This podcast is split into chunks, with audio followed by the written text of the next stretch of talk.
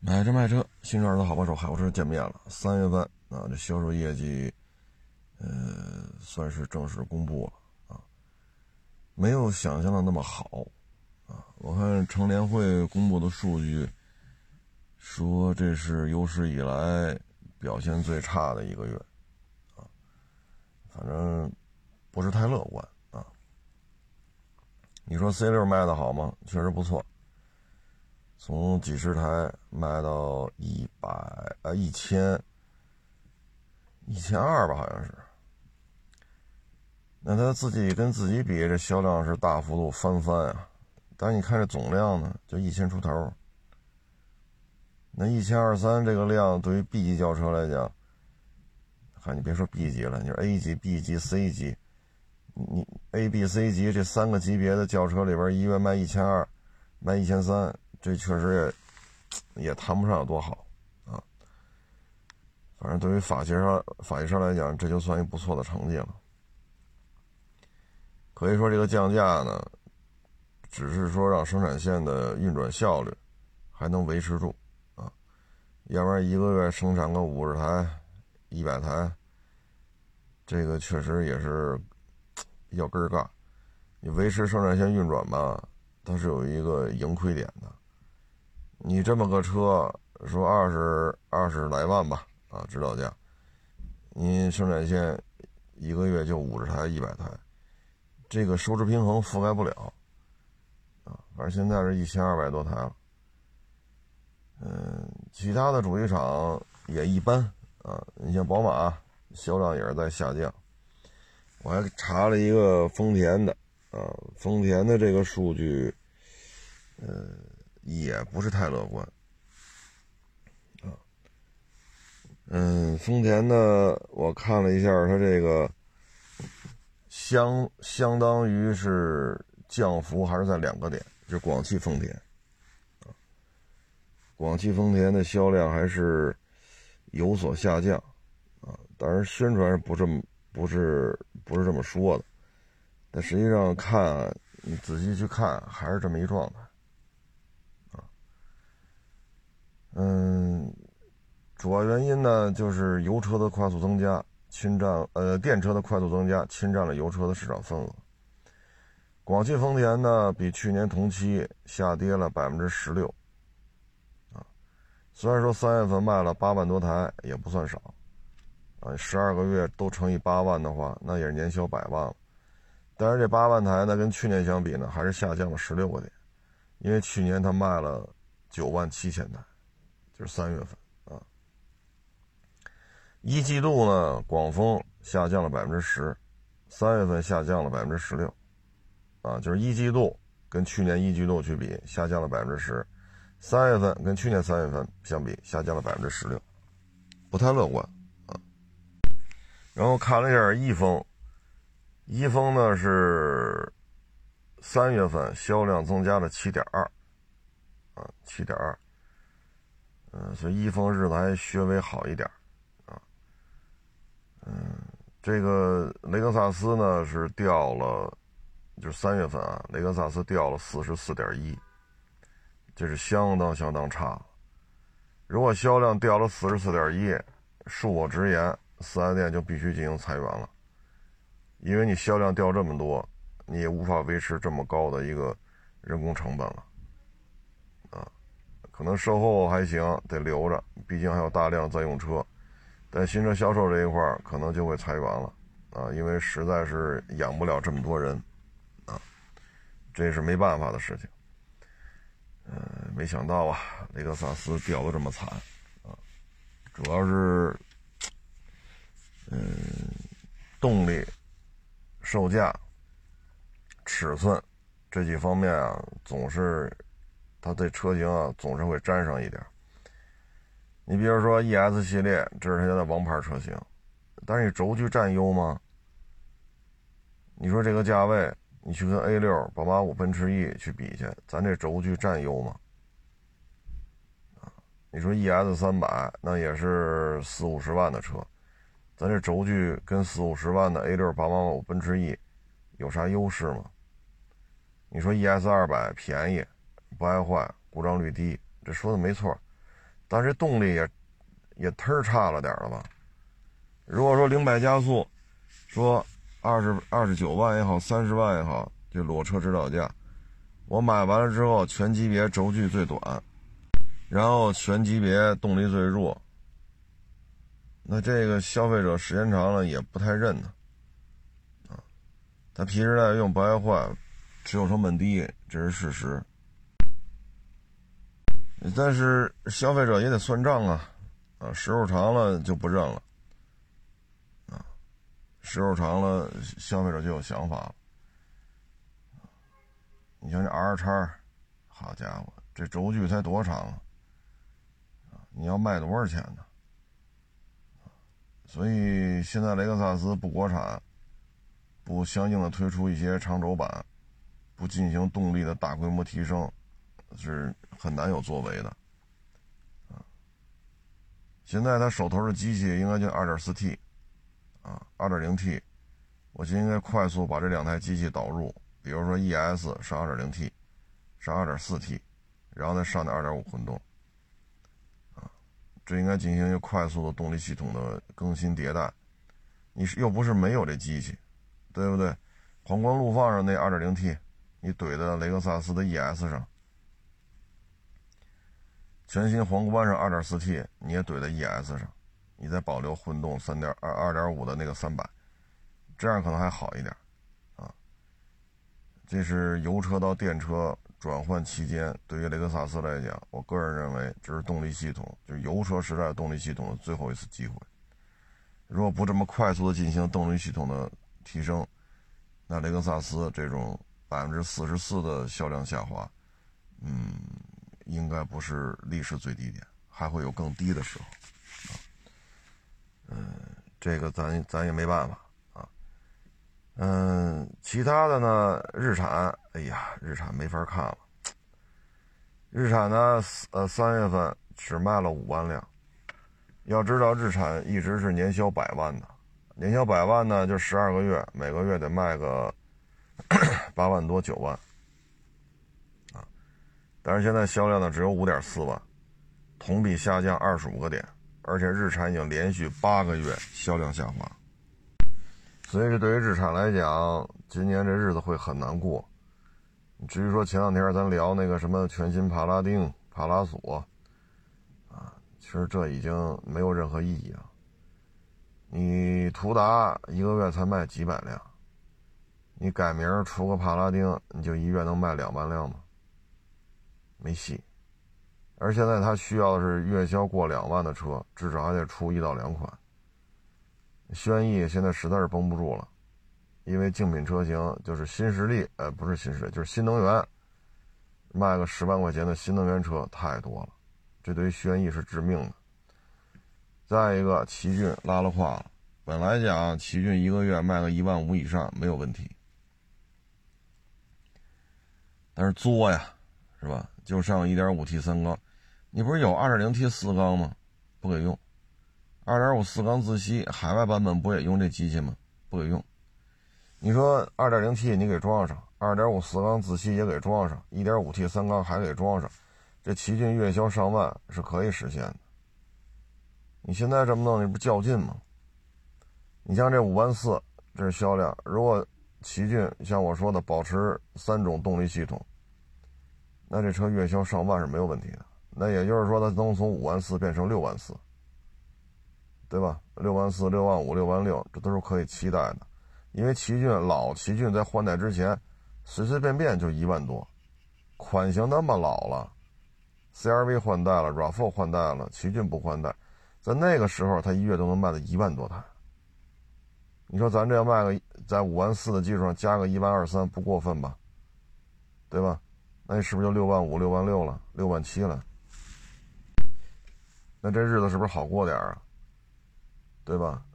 你包括这楼兰，你给它上个二点零 T，不上，就二点五四缸自吸加二点五那个混那个混动，那混动故障率太高，二点五自吸带着确实也费劲。你上个二点零 T 呀，就不，唉。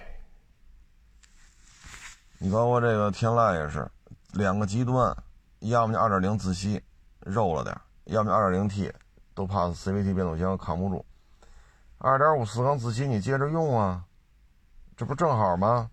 比二点零有点劲儿，对吧？比二点零 T 加 CVT 的那个相对而言可能更耐用一些，最起码消费者心里是这么感觉，就不啊？你说天籁如果上个二点五四缸自吸，每个月多卖几千台，不为过吧？啊？你说楼兰上个二点零 T，你再出个七座版，一个月多卖个三两千台。不为过吧？那你这么东弄弄西弄弄，是不是按照奇骏要再弄弄？那这是不是月销量就过七万了呀？那你过七万，你距离年销百万还是有一定可能性的。你现在年销，你现在月销五万四，你年销百万做不到了呀？你说这这玩意儿咱也理解不了，现成的机器，你说二点零 T 就不能给这楼兰吗？二零 T 就不能给奇骏吗？二点五四缸自吸就不能怼在天籁上吗？有的是机器，这就属于什么呀？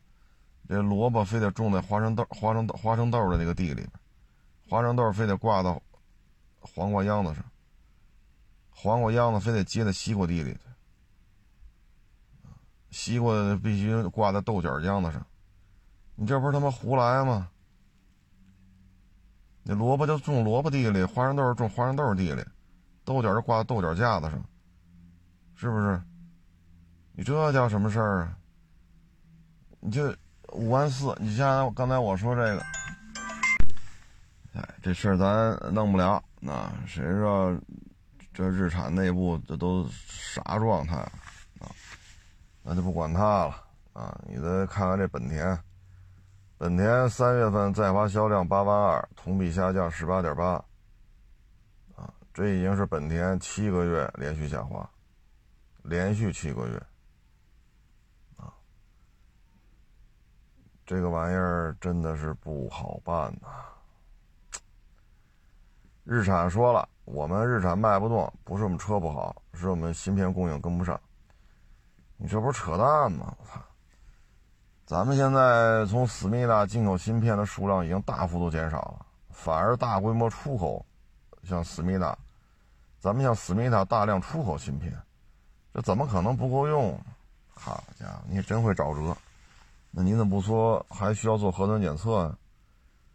你是真是有招没招啊？这个，就这个日产拿这事儿说了，我觉得有点根儿尬吧。啊！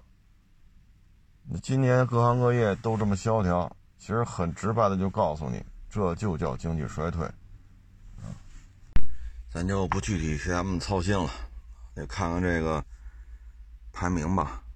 三月份呢，哎呃，我看看啊，这分榜单，轿车排名呢，哎呦，前十名里，好家伙，嗯，第一名秦 PLUS DM-i 三万一。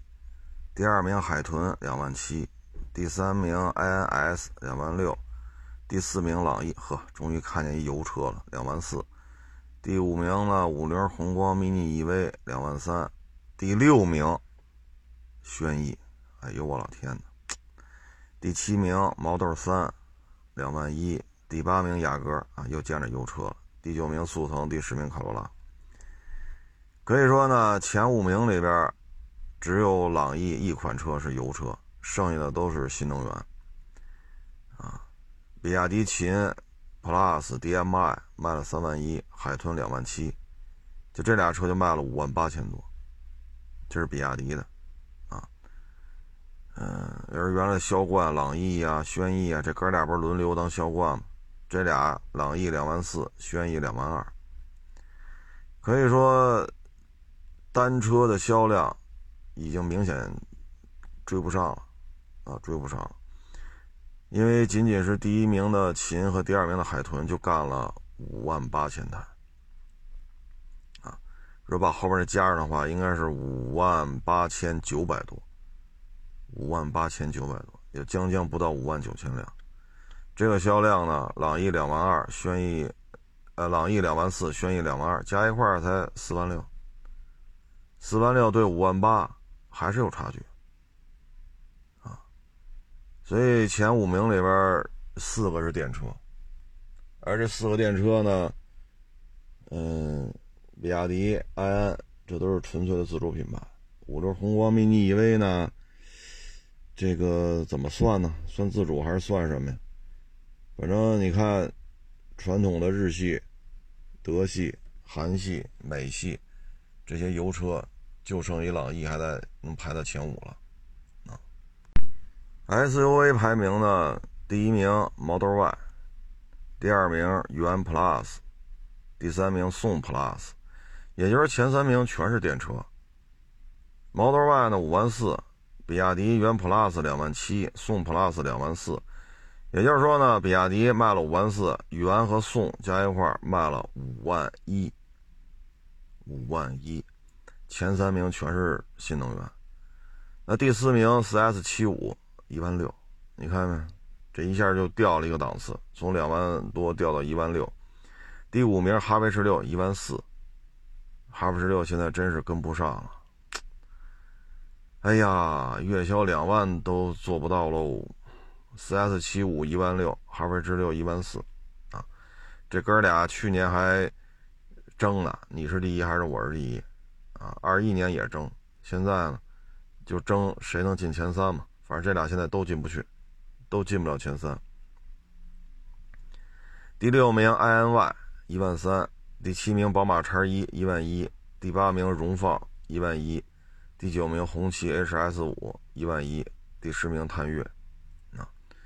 所以你看，这榜单里边前五名有仨都是新能源啊，第四、第五是四 S 七五哈弗 H 六，也就是说，油车时代应该说走向颓势了啊。轿车里边前五名有四个是新能源，SUV 前五名里边前一二三都是新能源啊。MPV 呢，别克 GL 八一万一千九百六十四。排第一，第二名九千三，腾势第九，第三名传祺 M 八，八千四，第四名塞纳六千二，第五名传祺 M 六五千四，第六名艾力绅四千八，第七名格尔维亚三千七，啊，剩下的第八、第九分别是五菱的嘉辰和凌志，东风风行的凌志，第十名奥德赛两千三。前十名里边呢，这大哥还是别克 GL 八，啊，一万一千九。腾势呢干到九千三，这个量相当可以了。九千三呢意味着什么呢？塞纳六千二，格尔维亚三千七，这俩加一块九千九。而腾势一个是卖九千三，你就看出来了，这车后后劲儿够足的。传奇 M 八成绩上来了，八千四。啊，领袖版、大师版，新老合一啊，十七万四千八到三十六万九千八，还是比较实惠的，特别是老款的，我觉得比较实惠啊。嗯，还一传奇 M 六卖了五千多，也就是说呢，广汽传祺就这俩 MPV 能卖的一万三千八，啊，一个八千四，一个五千四，能卖的一万三千八。传祺的 MPV 的这个油车时代啊，依然是自主品牌当中的一哥。艾力绅四千八，那不是甩到五万几来着？这优惠。奥德赛呢两千三，俩人加一块六七千一百台。啊，哎呀，但是你别忘了呀，艾力绅能卖到四千多，是给了高额的折扣，是五万几来着？我忘了。啊，其他的呢？你看那个极氪零零九，这不是炒的也挺热闹的吗？卖了两千一，它排第十一名。别克世纪呢，还卖了一千八。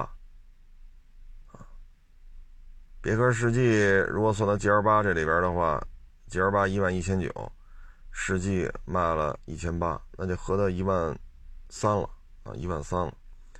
这 G L 八大家族现在是拼了命的改款，这种改款呢，好处呢让消费者老有新鲜感。坏处是什么呢？你现在收别克 GL 八，尤其是两千年以后的，反正，哎呀，就是二月份吧，二月份和二月份以前到去年下半年，这个手里收这些两千年、两千零呃呃二零二零年啊、二一年、二二年收这些年份准新别克 GL8，基本上都是赔。这种车呀，它只要一换代掉价啊！但是它最近这几年换代太频繁了，改吧改吧就一新款，改吧改吧就一新款，你弄那老款立马就得掉价啊！因为你纯粹说弄一小 MPV 就家里代步用，那传奇 M8 不行吗？传奇 M6 不行那传奇 M6 它十万一出头，对吧？你传奇 M8。指导价才十七万多，店里还有优惠。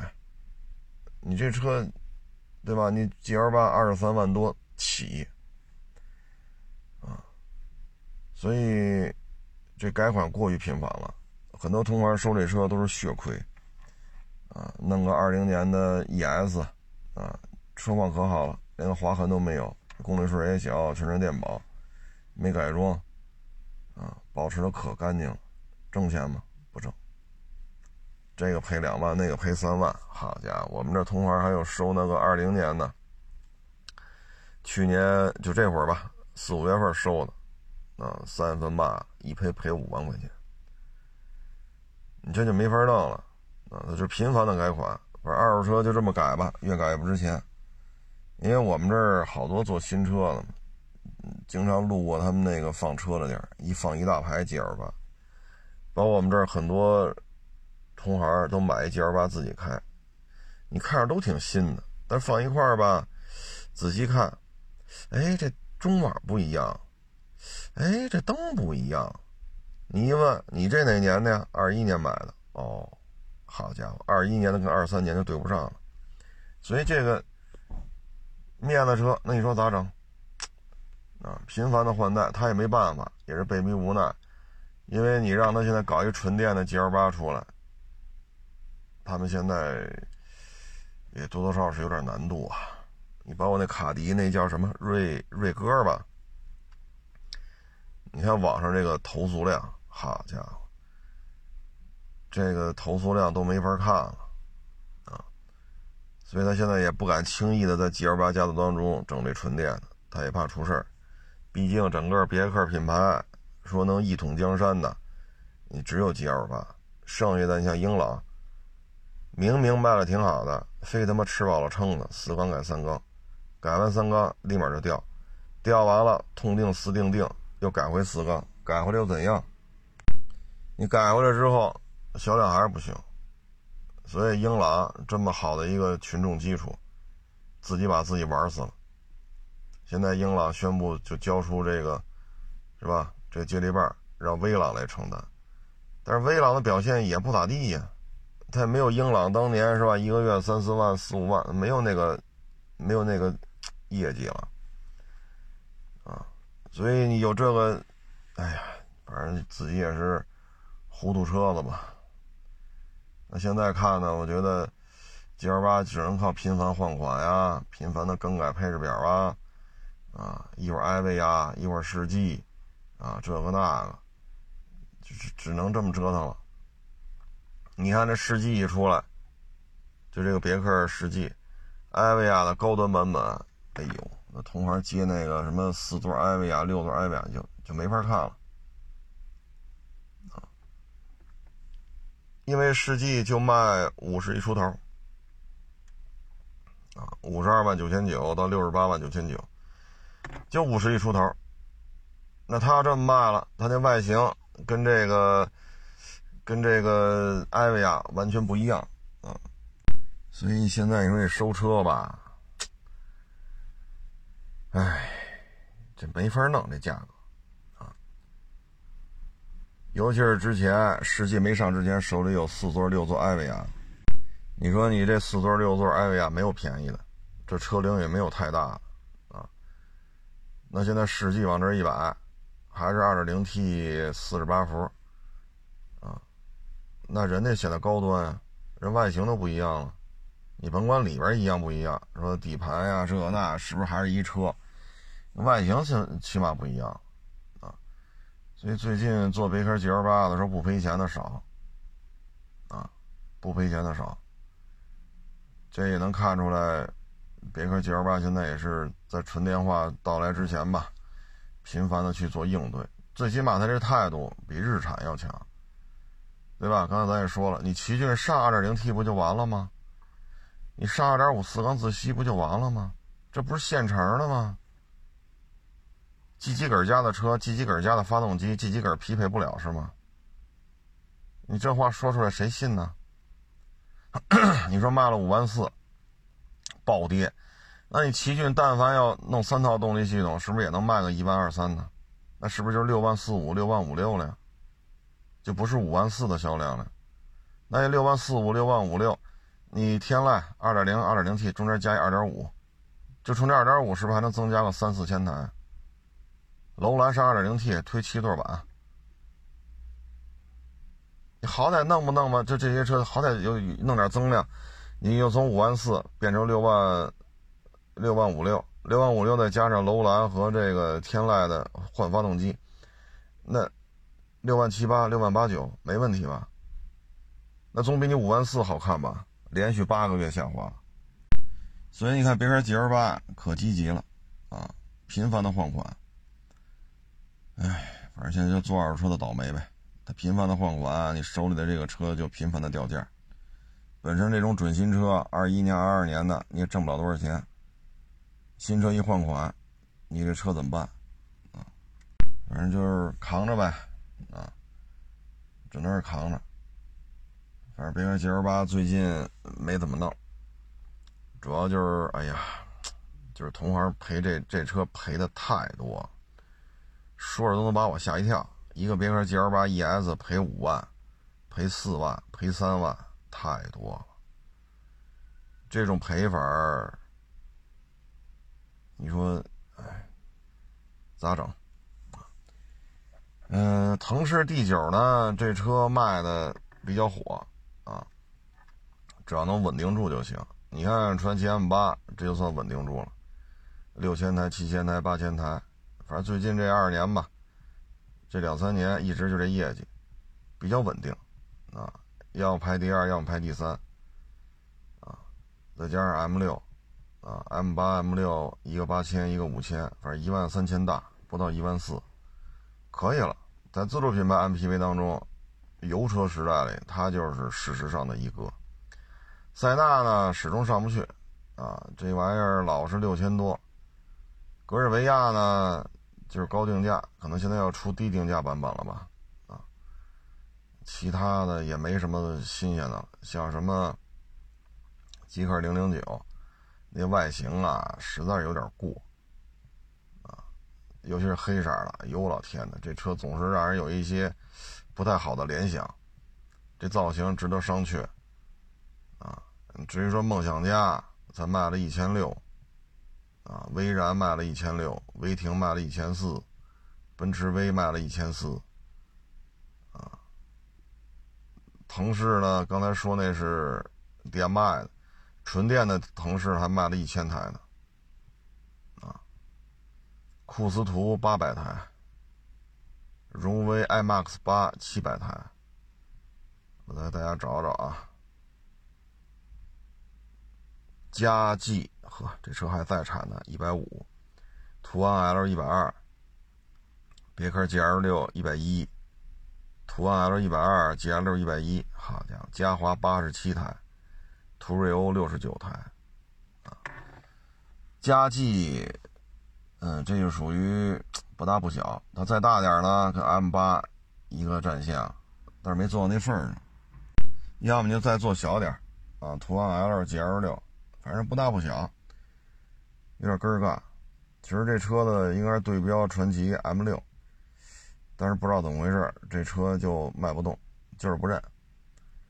途昂 L 和 GL 六呢，就充分的说明小型 MPV 市场已经彻底歇菜了。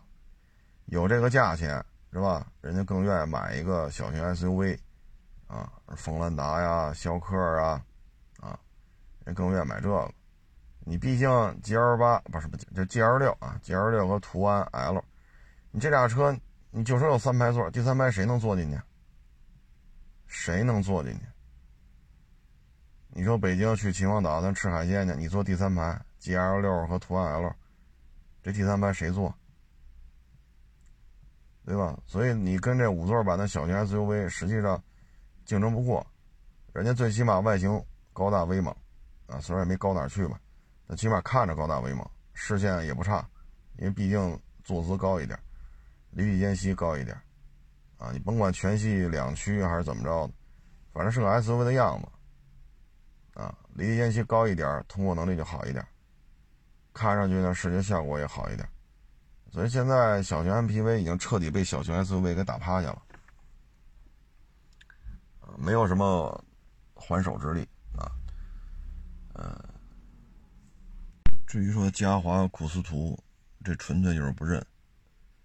所以有些事情，你像荣威 iM X 八，那车就是照着传奇 M 八来的，尺寸、定价，那又怎样？iM 八。还能做到八千，哎，荣威 iMAX 八一千，差多少？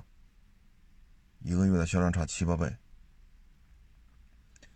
所以这车市当中很多事情咱也说不清楚，啊，这火了就是火了，不火就是不火，所以你现在基本上江湖格局就是这样了，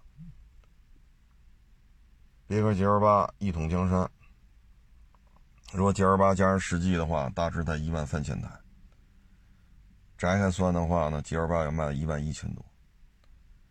这还是江湖一哥。塞纳加格尔维亚，啊，这是九千多。腾势 D 九，新能源版本加纯电版本，其实也是上万。分开算的话，一个九千多，一个一千多。啊，自主品牌里呢，就是传祺 M 八 M 六。加起来一万多，这基本上就这几家，其他的想进来很难，啊，什么梦想家呀，啊，什么威然呐，啊，什么荣威 iMAX 八呀，啊，什么这个那个吧，反正现在看这圈子比较小，也比较封闭。虽然说新产品很多，但是这事儿你融不进去啊，进不了这圈子，这事儿就不好办。车，你说哪个有硬伤啊？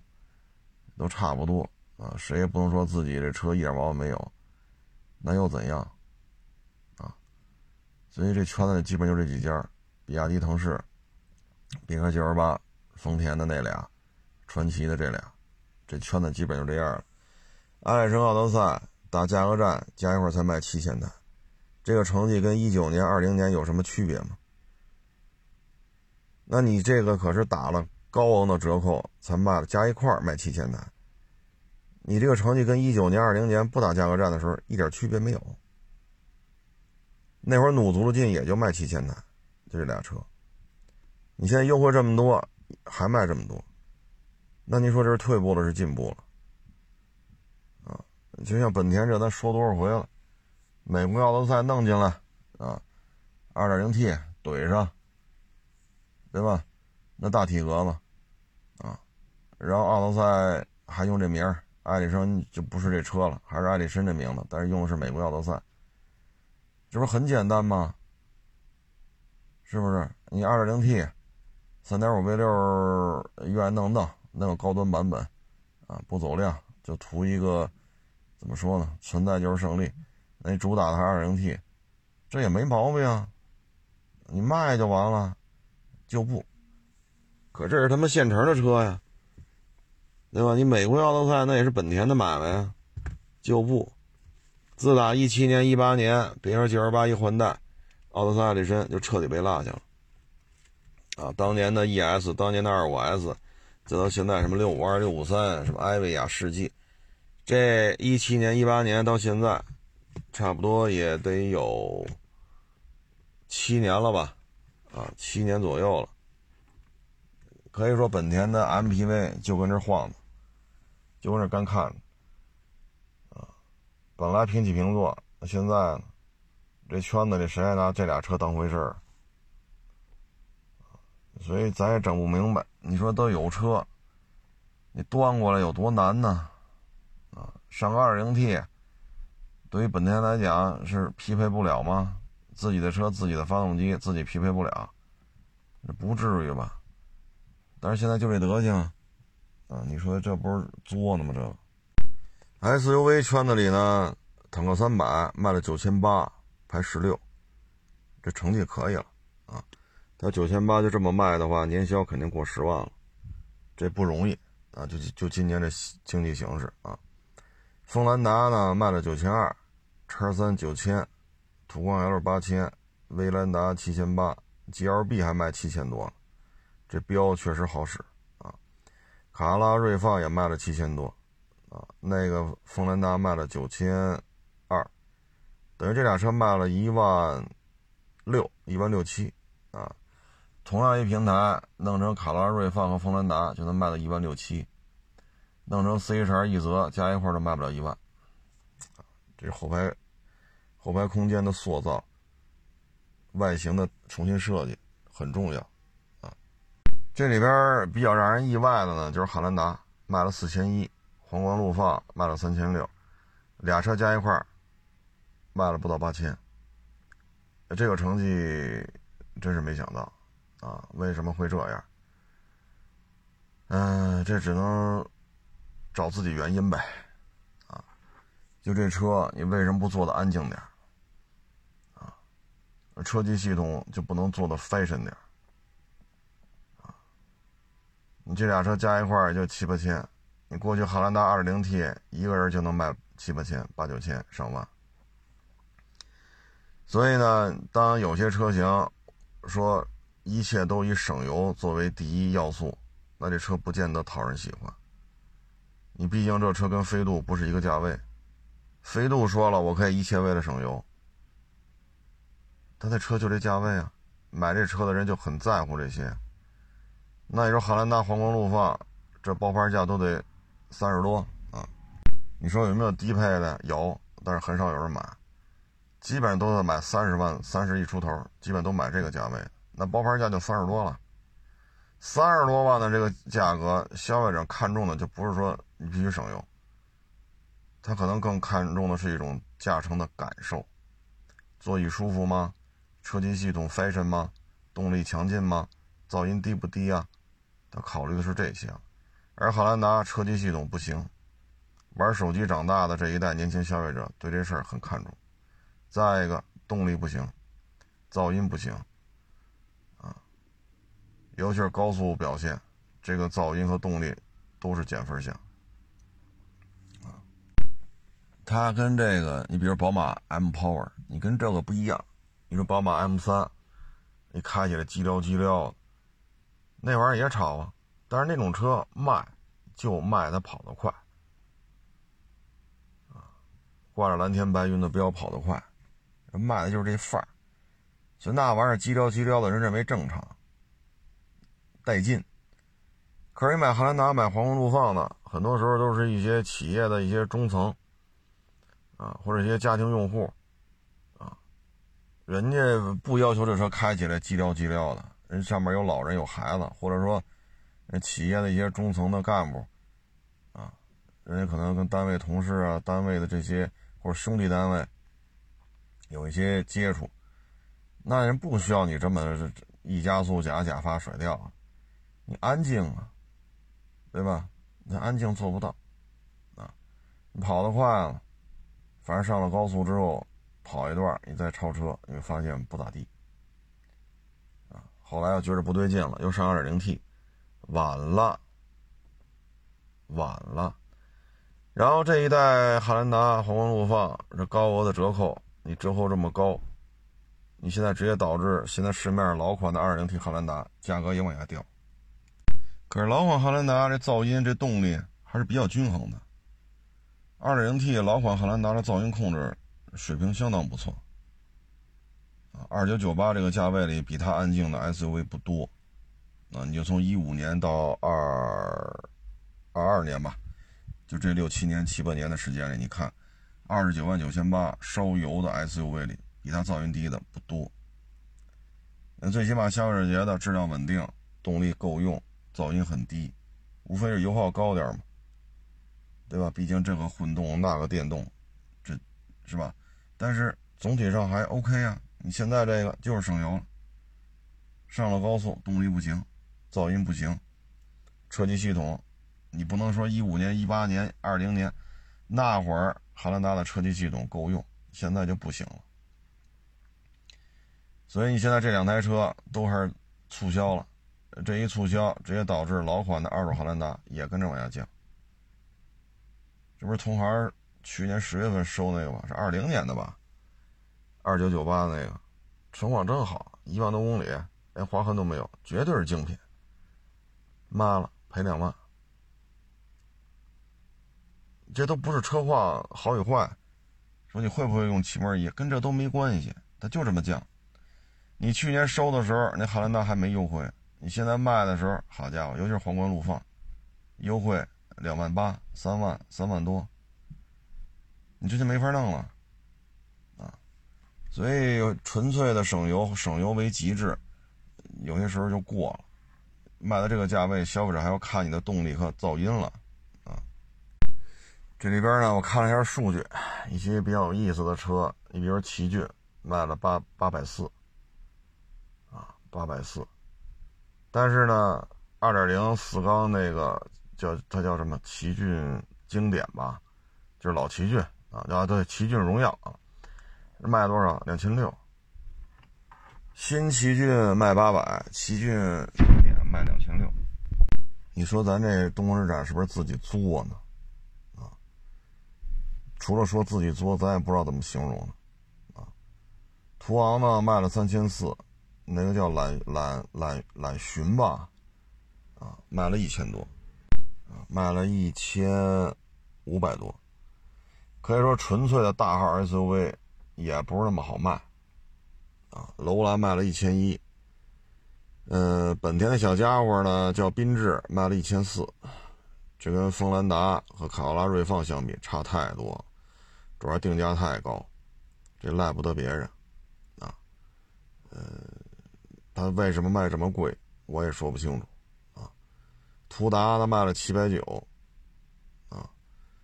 呃，这个销量也不高，但是作为途达来讲也凑合吧，毕竟一直就这么几百台的量，啊，哈弗 H 九呢也是几百台的量，啊，这都不高，哈弗 H 九据说是要换代，但是现在没见着换代车的任何报道，啊，这只能是走一步看一步。嗯，雪佛兰的车、标致的车卖的都不咋地，啊，卖的都不好。撼路者才卖了一百三，啊，才卖了一百三。发现运动卖了一百一，啊，所以说奇瑞、奇瑞路虎、揽胜、极光也不咋地，啊，英菲尼迪的这 SUV 什么 Q、Q 六零什么 Q 五零，一个一百零一，一个七十八。啊这都相当的差，啊，相当相当的差。哎，英菲尼迪也不知道还能扛到什么时候算呢，啊。北京现代那个胜达，好家伙，这销量也是相当的低迷，啊，三百多台，啊。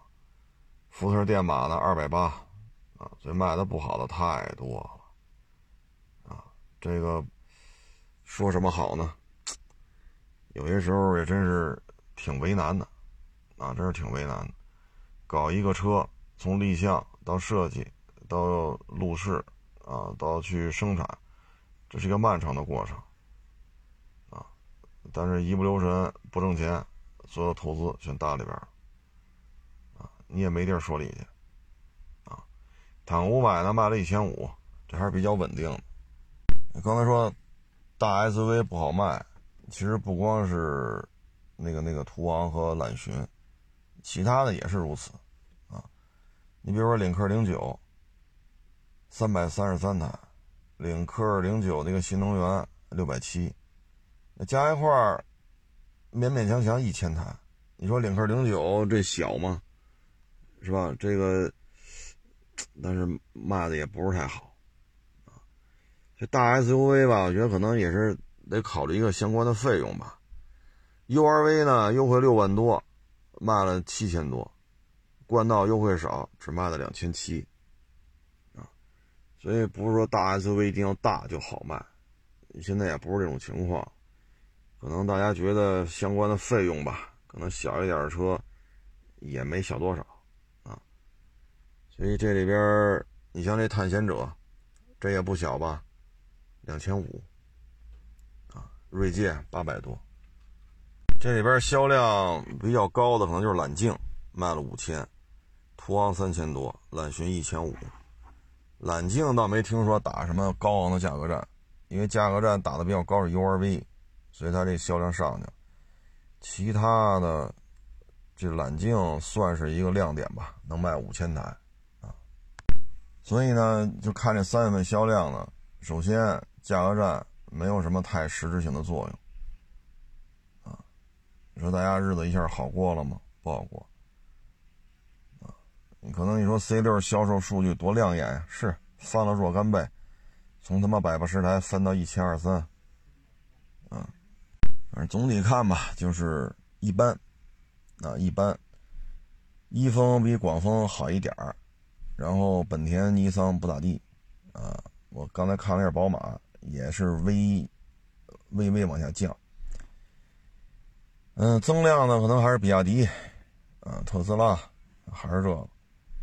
油车时代的这种困境啊，就是看你电动化转型啊。现在这种价格战呢，目前效果看一般，反而让市场呢更不乐观，消费者的这种不信任感更多了，他认为还会降价。嗯，对二手车来讲呢，二月份啊一开市买卖真不错，嘁哩喀喳的收，嘁哩喀喳的卖。很多同行呢，好不容易在去年十二月份到今年一月份，好不容易把库底子全清干净了。结果呢，二月份又这么火，又嘁哩喀喳收。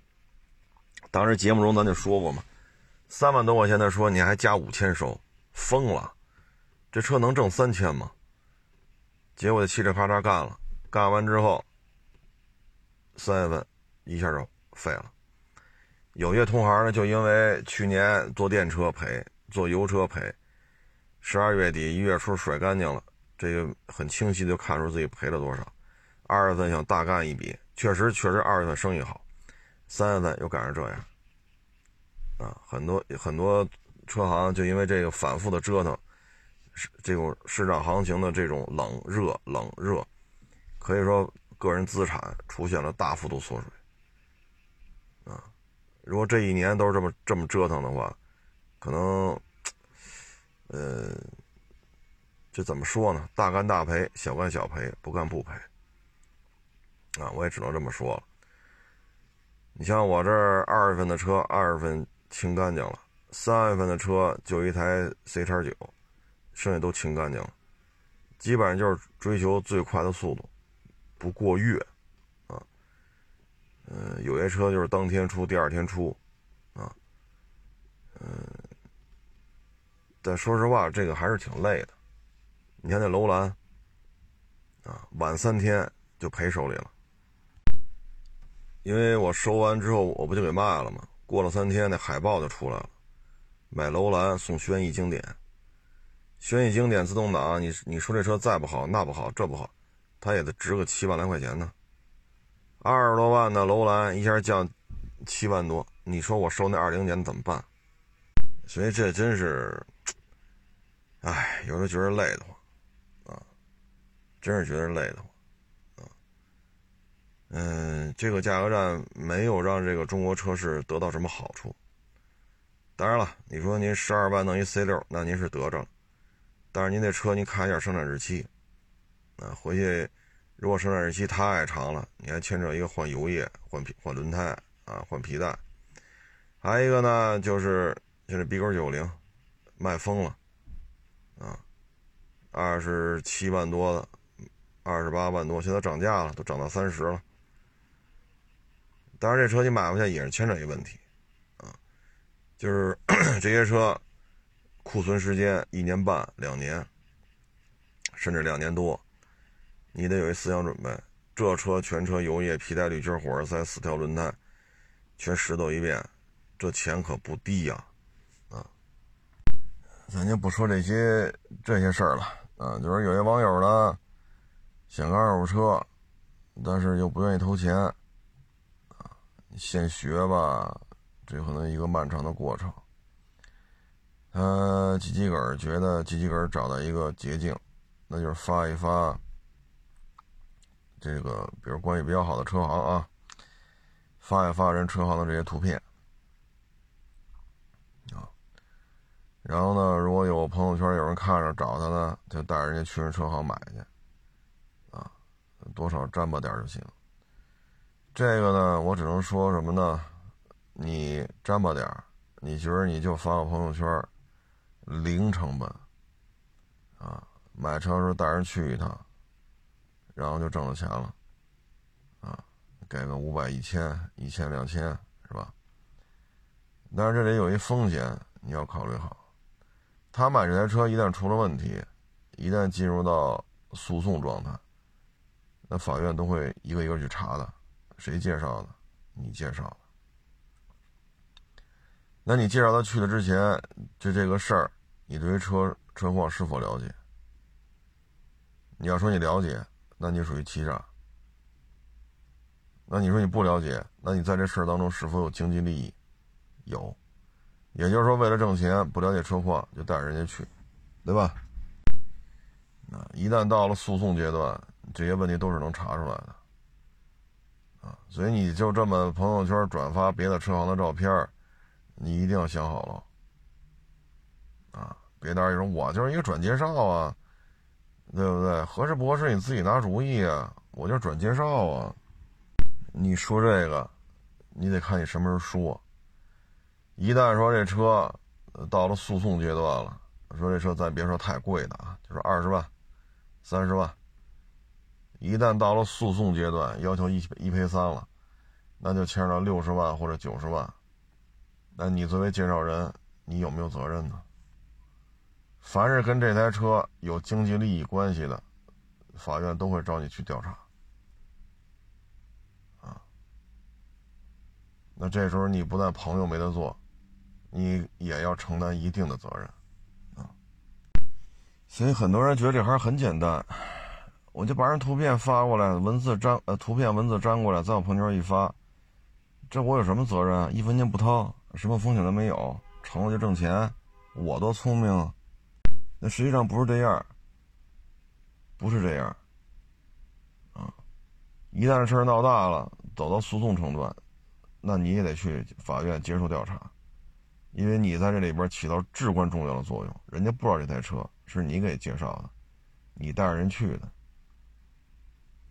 啊，也就是原告和被告之间的这个桥梁是你给搭上的。再一调查，你能说你没有经济利益吗？你说你有了经济利益，那行嘞。那这事儿，你也有相关的责任。那就像刚才说的，你知情吗？你知情，你知情你不报，你带着他去，你属于欺诈，参与欺诈消费者。你说你不知情，不知情你就敢带着他去，还敢拿钱，那到最后都没有什么好果子吃。啊，朋友朋友没得做。你挣这点钱，你得吐出来。所以呢，像这些对二手车感兴趣，但对二手车又不了解，然后又想掺和掺和，学吧又没那精力，或者根本就不愿意吃这苦去学，这就是他们认为的一个捷径。啊，你只能听好了，这车买回去不出事儿，你就发了这一笔小财。这买回去车要出了事儿。到了诉讼阶段，你跑不了啊！所以不要把这个行业想那么简单这么多人真金白银投在里边，天天在这风吹日晒的啊！市场的各种动荡啊，各种跌宕起伏啊，各种刺激的这种剧情啊，天天在这熬着，这还不敢说自己就一定不出问题呢。您说您就是啥也不懂，就转发个图片文字，自己就觉得自己能挣钱，是你把这行业看得太简单了呀，还是这个行业太复杂，你看不懂啊？啊，所以我提醒各位，尤其是有公职、有一些所谓有编制啊，或者说有国企单位的这种，你自己说另外开个微信号弄这个，你小心别把自己工作给耽误了。有一次我去一个部委吧，一个部委收收车去。当时呢，那个部委是一个领导的车，领导忙没时间，手底下的那个办事的陪着，啊，然后呢就问，哎，这背户车能卖吗？这那那这这那那这，特感兴趣。我说你是不是周围有人干这个挣着钱了呀？他说对呀，谁谁谁弄一个背户车，然后卖出去，这么一一倒挣两三万的，这那那这，说我们这个刚来拿着公务编，收入太低了，这的。我当时就把那个气门仪什么都停下了。我说：“小伙子，咱就说这背户车的事儿啊。然后我说你这个考到北京了，对吧？反正公务编单位也挺好，但是你刚来收入确实不高。倒是有宿舍，对吧？你说这些我都能理解，但是你得想好了，就这这倒腾背户车很容易自己就进去了，啊，因为背户车本身这个行为。”不过户买来卖来买买来卖去的，这很容易把自己折进去。我说小伙子，你这大学分肯定不低，这个单位才会要你，笔试、面试、政审、体检都得过。我说现在这年头，是吧？你有这么一工作，很稳定，啊，提供宿舍、有食堂，单位又这么体面，虽然收入不高吧。我说你别参与了，回头你编制丢了，工作丢了，你干吗？给你挣两，给你挣三万，编制没了，工作没了，你爹妈那儿你怎么交代？我说你现在春节回老家，你是不是光宗耀祖？小伙子一听，把头一低，不愿意。我说你别参与，说挣两万，挣三万。我说你要这因为这事进去了，你回你春节回老家怎么办呢？啊，所以有些事情呢，不能光看见利，你还得看见风险。所以就是奉劝各位一句，别给自己说哈，你发了一年朋友圈就卖出一辆车、两辆车去啊！这一辆车、两辆车可能给你个两千、三千，完了这车还出事儿了，然后你朋友没得做了，法院再传你去做个证人，传你出庭，你说你这钱还得吐出去，你说有意思吗？啊！所以千万别以为这是个捷径。啊，这个可不是捷径，啊，这有什么说什么，啊，风险，二手车的风险，嗯，可能你还是不了解，啊，就包括这个一说藏獒，说藏獒缺心眼儿的，你养过藏獒吗？你见过藏獒咬人吗？你见过藏獒把黑背咬死吗？你见过藏獒弄那些小狗一口就给干死了？你见过吗？你亲眼目睹过吗？你你领教过三五个月的小藏獒的攻击力吗？你都没领教没领教过。要不要不你和藏獒比一比？你试试，你看你们俩谁反应快？所以这这这这些道理都是很很直白啊！不要以为自己特聪明，又规避风险，又没成本，又能挣大钱儿。多合适啊！这么高智商的想法，怎么就到您这儿才想明白？我们都没想明白。你看之前卖那个，我不是这个月不弄了一个那小皮卡吗？其实就是 D R，那挂一东风标。你看我们弄那小皮卡，这玩意儿能挣多少钱？那我给人验车，对吧？一个多钟头啊，路试。举升机，这个那个全算下来两个钟头。这车人买了我也放心啊，我也踏实。您就发个朋友圈，你搞得明白这车咋回事吗？一旦出了问题，朋友都没得做啊。所以你就自己算算吧这种方式挣的钱，你一定能揣兜里吗？啊，之前一七年、一八年、一八年。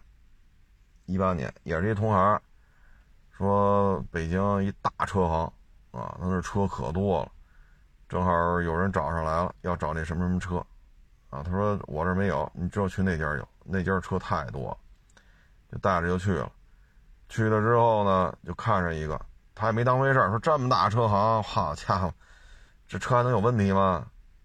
就让人交钱了。交完钱之后，好家伙，这车从那展厅出来，出来之后不就上辅路吗？上完辅路开个一小段，不就并到主路上去了吗？刚开到这车市出口那铁栅栏那儿，这台我就不说什么车了啊，反正也是豪车。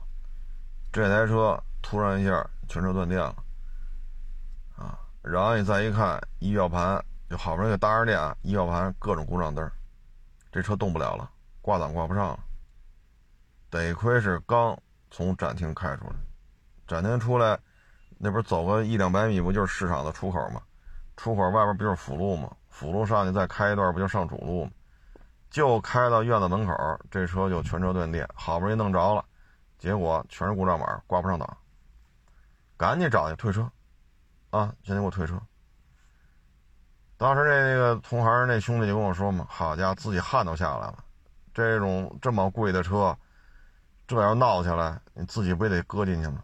你带着人来的呀，你跟那看完了说没事啊，这他妈还没出院子呢，就这样了。说再也不去他那儿了，自己有什么车卖什么车吧，这可弄不了这个啊，这可弄不了，这还是干这行的呢。”还确实，气门仪也杵了，确实打开机器盖子也看了，啊，确实也看了座舱了，看了后备箱了，里里外外确实也看了个把钟头。出了门就这样，啊，我说你这检查的还是不不够彻底啊，还得是吧？他那怎么弄啊？那儿也没举升机，自己就来气门仪，还能怎么检查？你要说这是自己的车型。是吧？盖板说怎么拆怎么拆，条子说怎么扒怎么扒，盖板坏了，条子坏了，我算我自己的，车是我的嘛，弄坏了我自己兜着。你那儿的哪个车让你拆啊？这个一两百，那个一两百，你敢拆吗？拆坏了算谁的？你也动不了啊！说上举升机，这车动不了，上不了举升机。这还是我们同行呢，一说也干了十年八年了，这事儿也给他吓一跳啊。您说您您有您有人家这是工作经验吗？自己觉得自己发个照片发发段文字粘贴复制就觉得自己可聪明了，自己就能挣着钱还零成本，风风光光。那反正不是这行业有问题，就是您想的有问题。哎，反正一人一活法吧。啊，咱这一说好像咱又拦着人挣钱了，人好不容易找一个零成本就能挣钱的。咱又拦着人挣钱了，是吧？你要往坏了想，那咱就是咱就是小人了。随您，啊，随您，您愿意这么发，就这么你，那你就这么弄，是不是？反正不出事就不犯法，啊，出了事看法院怎么找你聊呗，啊，仅供参考，啊，您觉得您这么做没错，我说的都是错了，那你就按您思路来，是不是？反正你挣了钱，你也不分我。你被法院叫去了，跟我也没关系啊。行了，不多聊了啊，谢谢大家支持，谢谢捧场，欢迎关注新浪微博“海阔试车手”。